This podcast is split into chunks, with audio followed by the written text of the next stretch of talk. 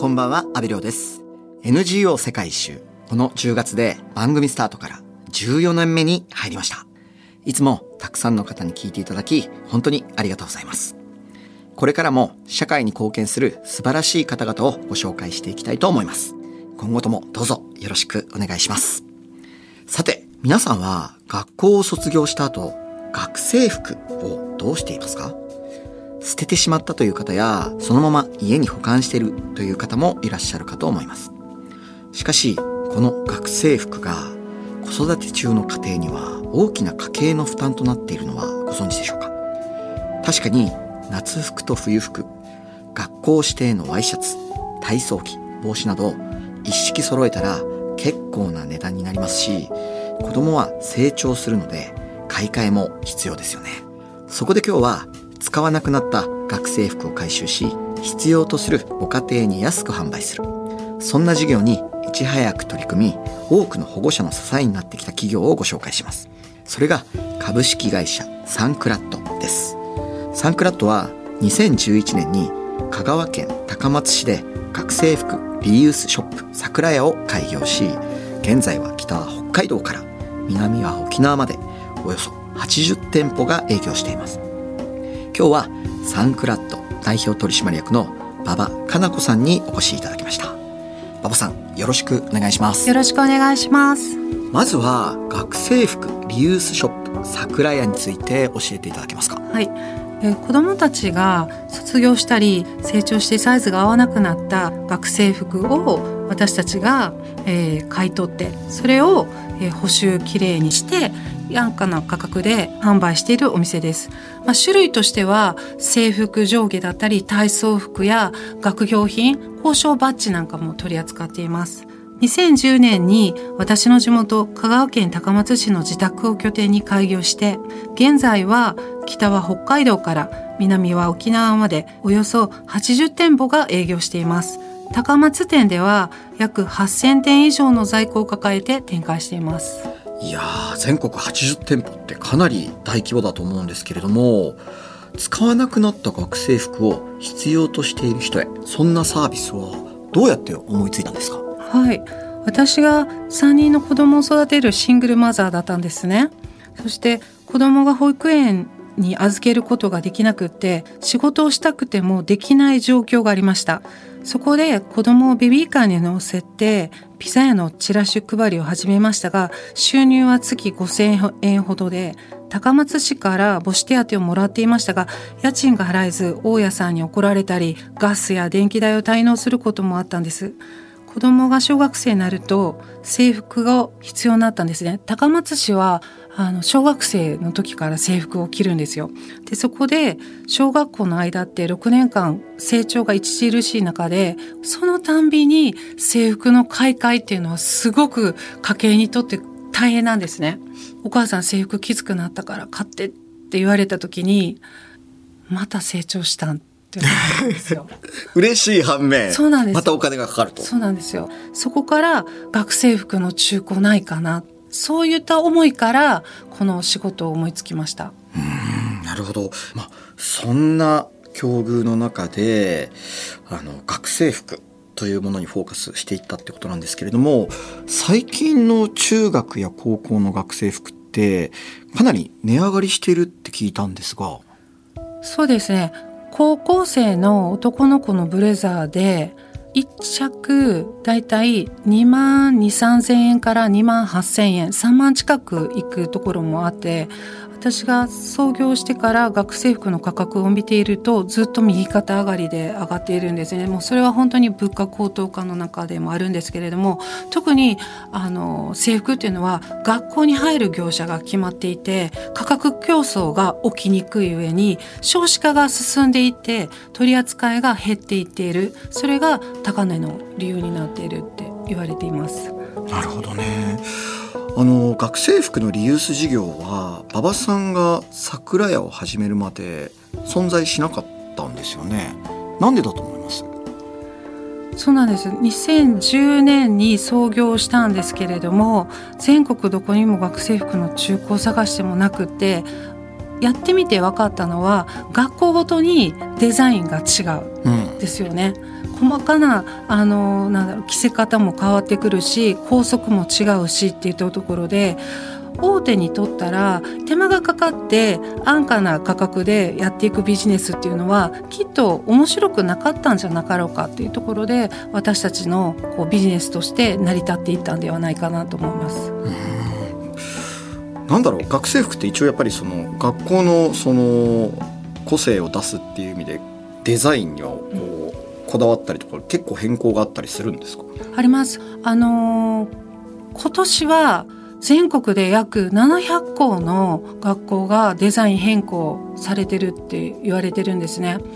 はい。で、また来年も400校ぐらいはデザイン変更されるっていう話があるんですけれども、これは今、ジェンダレスの観点で、やっぱり女の子男の子で分かれていたものをブレザーで統一してまあみんな分け隔てないデザインで、まあ、着用するのがいいんじゃないかっていうところなんですけれどもそれはそれであの考え方として私もいいなと思うんですけれどもデザイン変更になっちゃうとやっぱお下がりを求めていた人たちがもらえない。安くも買えないっていう状況になるわけですよね。まあ、なので苦しい家計っていうのが増えていくんじゃないかなっていうのは感じています。でも本当にその体操着とかもひっくるめて制服全部一式揃えたら8万円ぐらいするわけですよね。うん、なんか全ての家庭がこうずっとその払っていかなきゃいけないとかってなんか制服制度って どうなんですかね？そのやっぱり大切なものなんですかね？あの私はなんだろうこの制服を絶対来なさいっていうのがおかしいなと思ってて、一あの、事業者のところの制服をもうこの価格でしか買えないっていうところがおかしいなと思って、そうじゃなくって、自分がこれを制服としていけばいいんだっていう、そういったみんなが選んでいけるような世界になっていけばいいなって思います。あの、事業を始めるにあたって、まずは地元にある学校の制服を集める必要があったと思うんですが、この前例のないビジネスということで、かなり大変だったんではないですか？むちゃくちゃ大変でした。もうお母さんたちの頭の中に学生服の、えー、中古でこう買ったり販売というものが概念がなかったんですね。そこに私がお母さんたちにこういう仕事をするんだって言った時は、あ、いいねって言われたんですけれども、実際お店として始めると、何それって怪しい仕事じゃないのって制服をなんか違うところに売って儲けようとしてるんじゃないのっていわばブルセラですよね。そちらに間違われてなかなか信用をつけるっていうところが難しかったです。実際、まあ、どうやったら買いやすいかとか、まあ、いくらぐらいだったら買えるとか、なんかいろいろマーケティングとかあったと思うんですけれども、どういうふうなこう、最初声が聞こえました？か、うん、もう私だけの考えではわからないし、実は私の子供が通ってる学校の制服しか情報がわからなかったので、他の学校の情報も知らないといけないと思って、お母さんたち100人にですねあの紹介してもらいながらずっとヒアリングしてきました。実際ビジネスとしてやろうとするとどうしてもその利益は出さなきゃいけないじゃないですか。まあ、とはいってもこうなんかそのバランスってどういうふうにこう見つけていく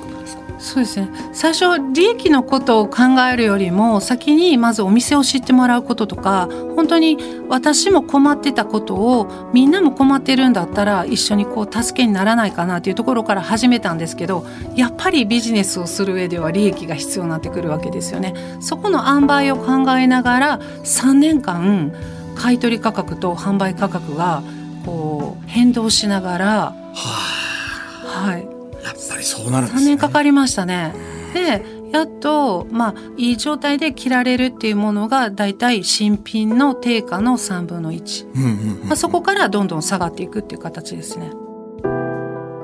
FM93、AM1242、日本放送、安倍亮の NGO 世界一周。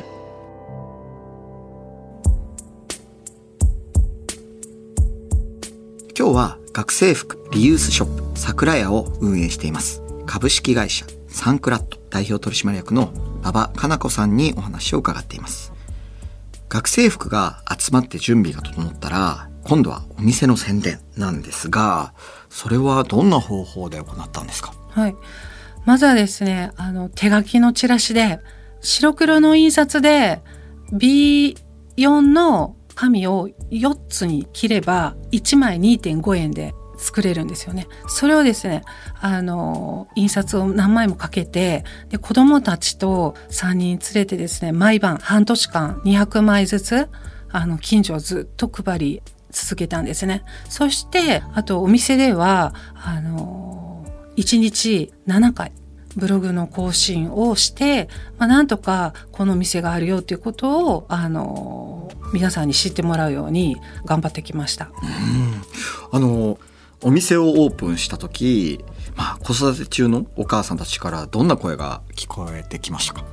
その半年間自宅を拠点に仕事を始めたらあんまりお母さんたちの反応って良くなかったのが店舗を借りた瞬間ですね。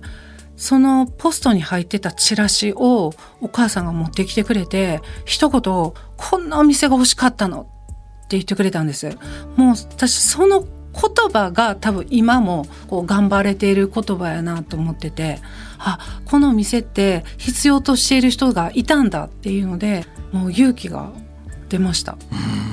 あの桜屋は開店した当初から営業時間にもこだわりがあったそうですよね。はいあのやっぱりそれは私が子供たちと接する時間がなかったんですよ。ただこの学生服リユースをするっていう時の準備で半年間家にいた時に子供たちが学校や幼稚園から帰ってきて3人の子供が「お母さん今日学校で」って「給食美味しかった何々ちゃんがね」っていうもう一斉に私に喋りかけるんですよ。その時に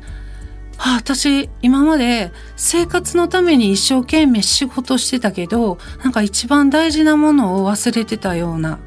ことをパッとこう思いついてしまってで子供たちっていつか私の元を離れていく成長していう時があるじゃないですか。そんな時のまでにあと数年しかないってことを考えると子供たちと一緒に起業してもやっぱりこう生活をやっていける環境でなければいけないなって思ってまず桜屋の営業時間はあの10時から3時っていう短い営業の中でで週4日営業っていうところから始まりました。うんいやまさに子供ファーストというか一番大切なのはやっぱり子供とのかけがえのない時間っていうことに気づいたんですね。そうなんです。そうするとスタッフでやってきてくれるお母さんたちもやっぱり子供を優先して働ける環境なのでぱそこはあのなんだろうやりがいを持って働いてくれるで自分たちの生活も結局充実していくから接客対応もやっぱお客さんにすごく親身になって対応してくれるっていうところがすごく良かったなと思いますし短時間営業ならではのやっぱり光熱費も削減できたりと。あとはですねなんかこうお客さんがいつでもあそこは空いてるからいつ行ってもいいよねから桜屋さんはいつしか空いてないから他の用事を先に済ませていくようにしようっていうそういう心理に変わっていったのが大きかったと思います。うんなるほどね。まあそんなお母さんが働きやすい桜屋なんですが次第にお母さんたちの居場所にもなっていったんですよね。はい母さんたちがいろんな悩みを言ってくるんですよ。まあ、例えば私が起業しているから、まあ、お母さんの中で私も裁縫が得意で裁縫教室がしたいってお母さんがこういればじゃあうちのお店の片隅で制服をこう寄せたらあの場所が空くからここでその教室をしてみませんかてお母さんたちの起業するためのチャレンジする場所になったりとか子どもたちがなんかこう新聞が読めないとかなんかこう学校でも自信がないっていうことをこう聞けばじゃあ子どもたちと一緒に新聞教室をしませんかっていうのでお母さんたちと一緒になって子どもたちの新聞教室をしたりあの一緒にできる活動というものを7年間やってきました。うんあの地域の高齢者の方とか障害のある方もお仕事に関わってるということなんですけれども。はい。体操服の、えー、名前がこう刺繍がこうあるんですね。そこの刺繍取りは、えーと、地域の高齢者の方のお仕事になってで体操服なんかはクリーニングに出すことはできないのであのそれは洗濯の仕事として障害者就労支援施設の方にお願いするようになりました。いやなんだろう。その桜屋に行くとそれぞれ地域で何かできることとかなんかやってほしいことのそのマッチングがどんどんどんどんこううまく回るように不思議な場所になっていったんですね。多分おせっかいなだけなんだと思うんですけど、多分今すごくコミュニティが希薄になってきてて私自身も学校行事になかなか参加できなかったりあと自治会に入ってないとか子供会に入ってないっていうお母さんたちも多くて隣近所に誰が住んでいるのかわからないという状況の中情報が皆さんネットの中でしか見ることができないんですよね。でもうちに来れば何かしらあのお母さんこう言ってたよとかその学校のお母さんこうやって言ってたよとかっていう話がもう行き交うぐらいの接客スタイルなんですね。でも私も一日お店でいたらもう話疲れて 家帰ったらもう喋れないぐらいこう呆然とするぐらい店で喋るんですね。もう楽しいんですよ。その代わりにいろんな情報が入ってきて必要な人にその必要な情報をどんどん教えてあげるっていうところがすごく大事なところになってるんじゃないかなって思います。